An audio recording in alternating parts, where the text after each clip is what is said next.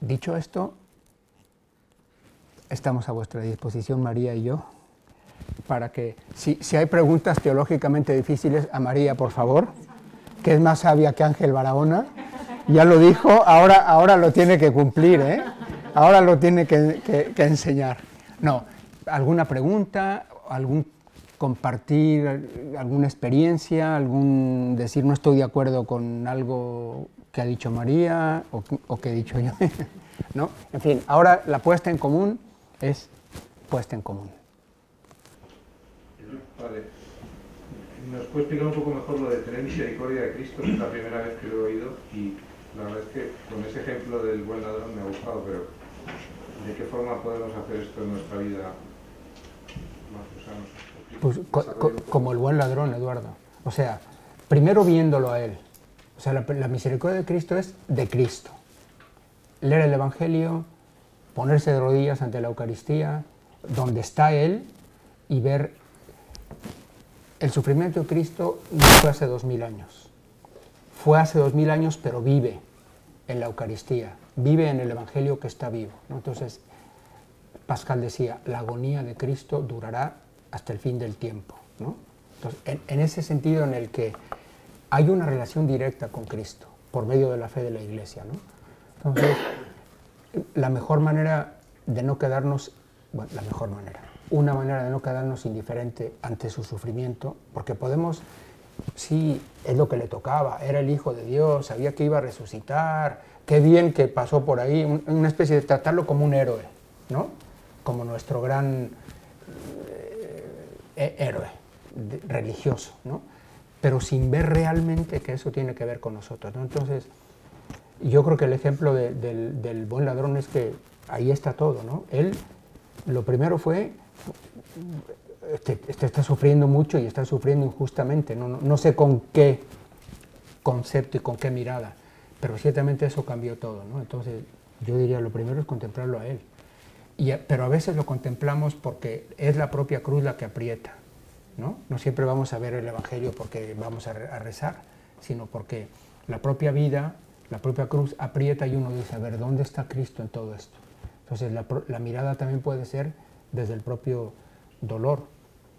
como sea, pero el primer paso es esa, esa comunión, ese, ¿qué amor hay ahí? Y verdaderamente el profeta Isaías dice, con, en Isaías 53, que, si estuviera Ángel aquí nos lo habría explicado y lo habría comentado, ¿no? E, es donde está la famosa frase esa de varón de dolores. O sea, es todo dolor. ¿no?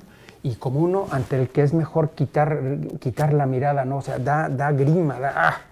está tan desfigurado, tan machacado, ¿no? Entonces, si no quitas la mirada y lo miras, pues entraña de misericordia, como decía María, ¿no? Y, y a partir de ahí hay un camino que se va haciendo entre ambos. Yo creo que no es una frasecita bonita esa de tener primero misericordia de Cristo para que Él la tenga de mí. Es que ante uno así, o tienes misericordia o eres un desalmado. ¿no? Tú, yo y quien sea. ¿eh? contar una experiencia personal. Gracias. Pero que me acabo de dar cuenta ahora mismo. ¿no? Yo mmm, eh, hace unos años pues tuve la suerte de vivir dos años en Italia, nos fuimos toda la familia.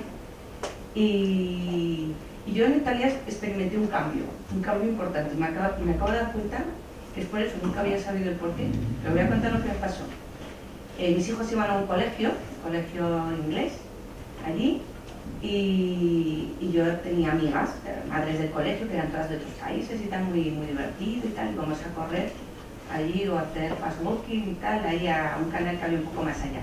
Y cerca, y después tomábamos un café en un bar que había allí, y al lado de ese bar había una iglesia enorme que se llamaba el Internato Ignoto, que era como un nombre, entonces fuera había como una especie de monumento con todos los caídos de la guerra y así, ¿no? Entonces siempre pasamos por ahí en plan frívolo, íbamos a correr, a tomar café y estábamos allí más felices que nada, ¿no?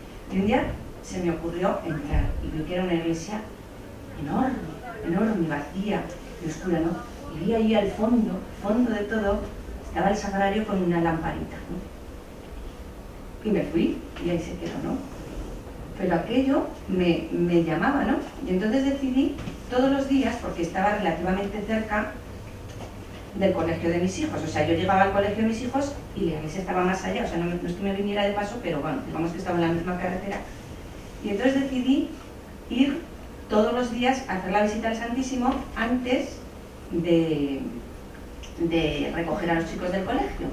Y entonces iba allí y yo me acuerdo que le, le decía a Dios, Dios mío, qué frío tienes que tener aquí, porque. Y qué miedo. O sea, iba porque me daba pena que estuviera allí en semejante iglesia, a oscuras, con un frío horroroso. Y entonces, yo creo que eso me hizo, me hizo cambiar. O sea, a partir de ese momento, y me acabo de dar cuenta que es que en el fondo yo había tenido misericordia de, nunca lo hubiera expresado así, ¿no? Pero ahora al oírle decir eso, digo, bueno, pues a lo mejor eso sí que fue. Y, y realmente me experimenté un cambio, un crecimiento, ¿no? Como en mi vida. Y no fue mi anécdota. Gracias. ¿Ves, Eduardo? Mejor respondido esto que lo que yo te dije. Hoy es el Día de las Mujeres, ¿eh?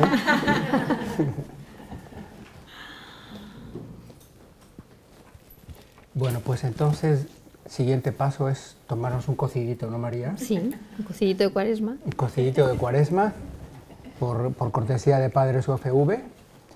Eh, gracias por estar aquí esta noche, gracias María, gracias por compartir la experiencia.